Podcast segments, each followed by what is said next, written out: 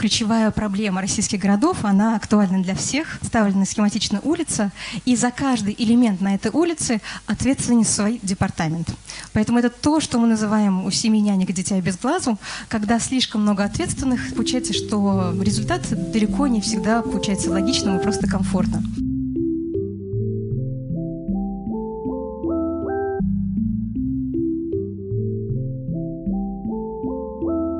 Всем привет! Это «Стрелка» подкаст, а я Ася Убогова, продюсер публичной программы Института «Стрелка». В сегодняшнем выпуске партнер КБ «Стрелка» Далия Софиулина рассказывает, как придумать концепцию успешного общественного пространства на примере шести городов России.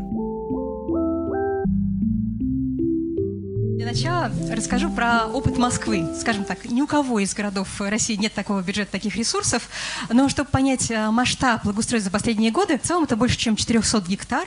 И это фактически вот все Садовое кольцо и даже больше, чтобы вы могли представить. Тот опыт, который у нас накопился в процессе благоустройства московских улиц, сейчас расскажем про другой комплексный проект, который был по заказу АИЖК, и разрабатывался он в 40 городах России. Но в целом это все города-миллионники, кроме Москвы Петербурга и Казани, поскольку там уже много что делается.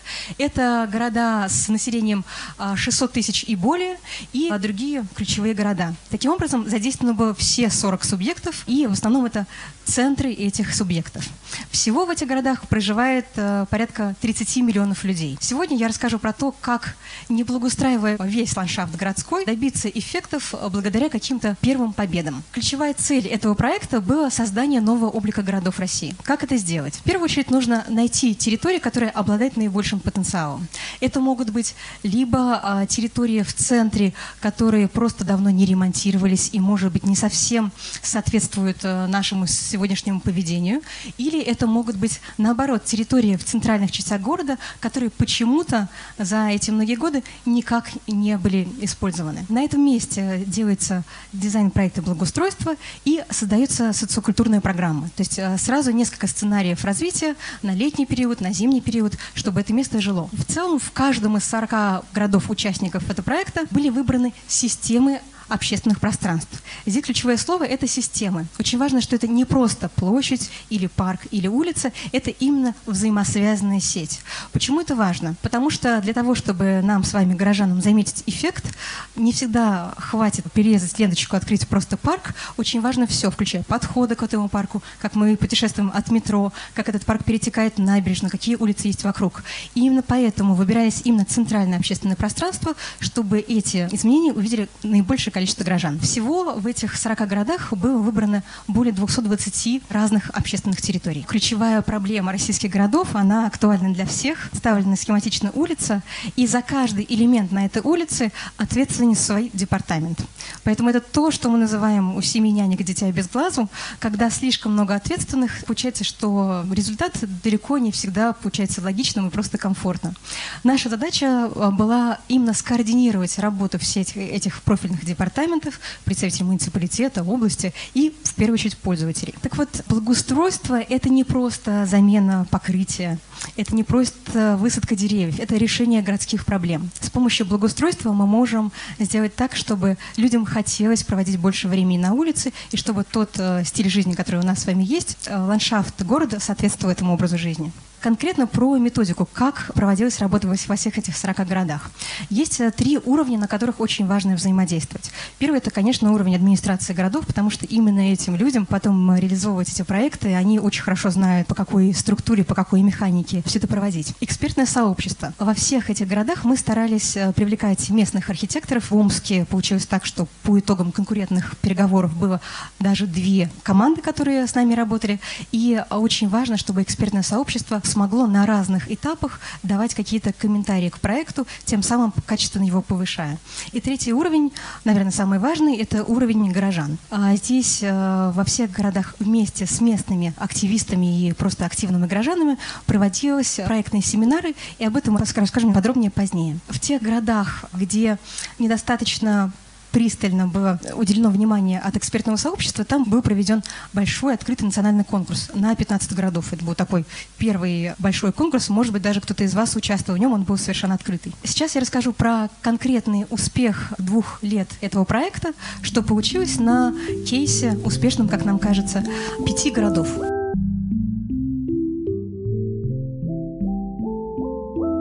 Первый город – это Нижний Новгород. Почему хочется отметить именно его? Потому что очень важно при проектировании, и это в первую очередь знают сами местные архитекторы, которые много у них было связано с этим, очень важно понимать, что является символом этого места. И очень важно, если этот символ почему-то был утрачен, его как-то постараться либо воссоздать, не обязательно нужно строить везде церковь, где она была когда-то утрачена, но можно другими иносказательными способами это сделать. Вот в кейсе Нижнего Новгорода три картинки. Первая, как это было давным-давно, вот еще в начале 20 века, в конце 19-го, именно на этой улице, на Большой Покровской, впервые прошел трамвай. Более того, есть даже такие слухи, что, может быть, это был один из первых трамваев вообще в России. Сейчас этот трамвай давно уже сняли в 70-е годы, эта улица стала пешеходной, а, и эта память была утрачена. Однако вместе с местными архитекторами мы предложили этот образ как-то восстановить. И была такая идея, чтобы часть этой улицы положить там шпалы, сделать определенную сигнацию, чтобы рассказать про э, эту историю. Это так понравилось местным жителям, которые совершенно забыли об этой э, памяти, что они даже попросили установить сам вагончик трамвая где-то там в другой части улицы. Поэтому даже до такого неожиданного может дойти такие предложения. Как был организован въезд к театру? Это был именно каретный въезд. Он имел такую своеобразную форму. И здесь было предложение э, восстановить эти контуры и сделать такой современной клумбой, который в то же время будет местом для встреч. Это второй способ, как можно эти символы обыграть. Третье. Исторически на этой улице была брусчатка.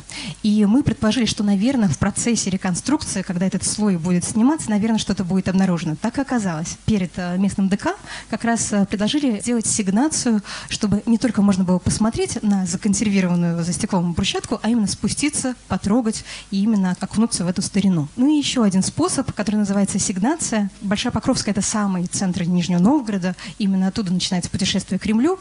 И нам показалось очень важным соединить идею с навигацией именно ее интегрировать э, в саму улицу.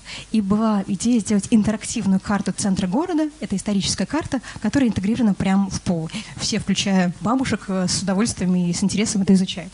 Также представлены из оргстекла сделанные такие стенды, сквозь которых можно посмотреть, как выглядел какой-то памятник исторический на этом месте. То есть не нужно его восстанавливать, но можно представить и дать людям вернуть эту память. Второй кейс, о котором я хотела бы рассказать, это город Воронеж. В Воронеже есть Э, площадь, называется она Советская, как во многих наших городах. Она очень давно использовалась именно как площадь районного значения. Проанализировав те группы пользователей и что вообще хочется горожанам, мы поняли, что очень большой запрос на что-то интерактивное, молодежи негде тусить. И несмотря на то, что здесь дом пионеров, для детей тоже не было никакой программы. Поэтому вот что получилось. Наверху, как это было до этого, внизу какая была концепция и реализация, которая радостно осознает, что она очень похожа на саму концепцию. Здесь представлен фонтан, его конфигурация советских времен, такой очень интересной сложной формы был объект, предложили с архитекторами эту форму сохранить, но актуализировать. А, сегодня очень в моде фонтаны, которые называются сухие фонтаны, которые интерактивные, сквозь них можно бегать, очень любят эту историю дети, и можно просто, сохранив эту форму, сделать ее немножко другой и актуальной.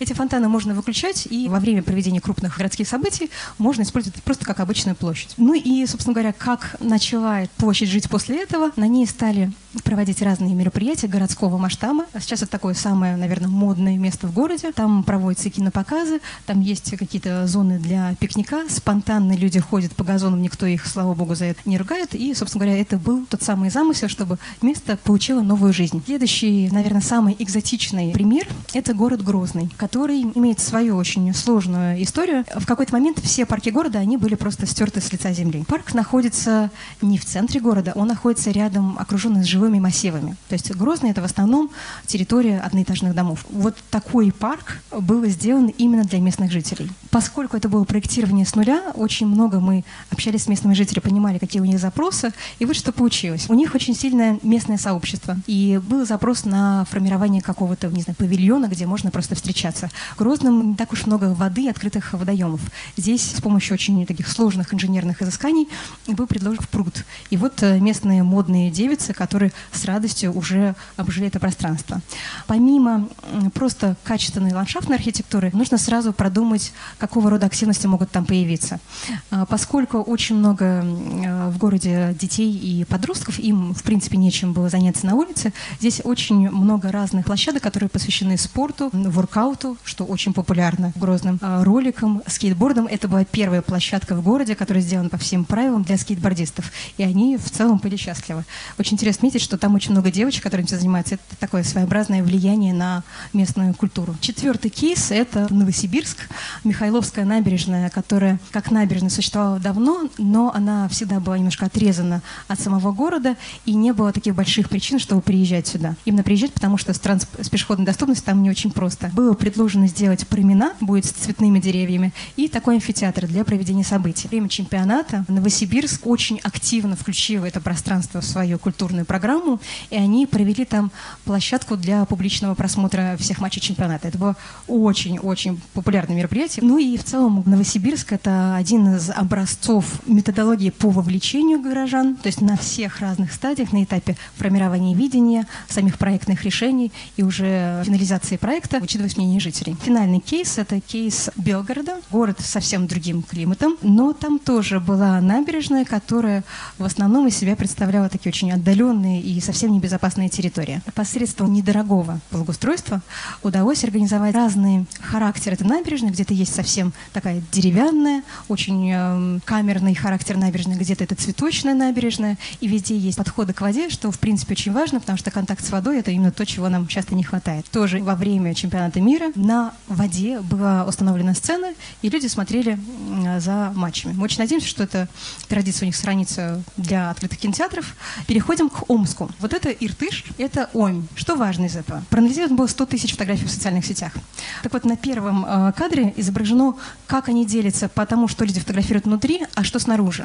Что из этого становится очевидным? Что по какой-то причине те самые набережные, которые мы выбрали для благоустройства вместе с, э, опять-таки, местным сообществом, они почему-то не так сильно используются. Хотя есть очень много баров внутри, и появилось за последние годы, но вот открытые пространства почему-то горожане не так уж эм, воспринимают или как минимум не хотят фотографировать. Второй кейс показывает, э, как распределяется лето и зима. Как раз летние фотографикации видно, что достаточно любят Иртышскую набережную, очень любят территорию рядом с речным вокзалом. Есть очень большая активность активность рядом с Омской крепостью, а потом почему-то все это вот так проваливается в никуда. Смотрим на зимнее использование территории. Здесь ситуация еще хуже. Естественно, зимой набережная так немножко провисает. Ну и, конечно, активизируются точки внутри города. Что это нам говорит? Что, наверное, целесообразно было бы в рамках города выбирать не просто точечно какие-то пространства, а именно систему взаимосвязанных общественных пространств. Поэтому были выбраны именно полностью все набережные Иртыша, затрагивающие набережную э, реки Ани и несколько прилегающих пространств пространств. Ну, в частности, улица Бударина и Театральная площадь. Антропологическое исследование мы проводили, и в целом вот те символы, которые, что хотят вообще мечи, им очень хотелось бы, очень хотелось бы, насколько мы поняли из исследований, а, видеть а, благоустройство центрального квартала. Очень важна история связанности города с набережной. Не хватает каких-то дополнительных а, этих связей. Очень был большой запрос на культурную программу. Какие проблемы видят сами амичи? Первое – это хаотичный локальный бизнес. Вот там шаурмяч молочные, шашлычные. Это, наверное, как э, попытка привнести еду куда-то близко к общественному пространству. Не, не плохо, просто вопрос, как это организовывать. Это нужно делать э, грамотно и как-то отводить определенные зоны. Выход к реке тоже все очень просят. Это актуально именно для Иртышской набережной, ну и к э, набережной Ами тоже. И природа набережной Ами – это то, что они на самом деле ценят, и очень хотелось бы это сохранить, но очень часто она бывает замусорена и выглядит не так приглядно, как хотелось бы. И вот все это, собрав от горожан, а, мы передали это как техническое задание для местных ваших архитекторов. Это ателье архитектурное «Рим» и творческая мастерка Александра Бегуна.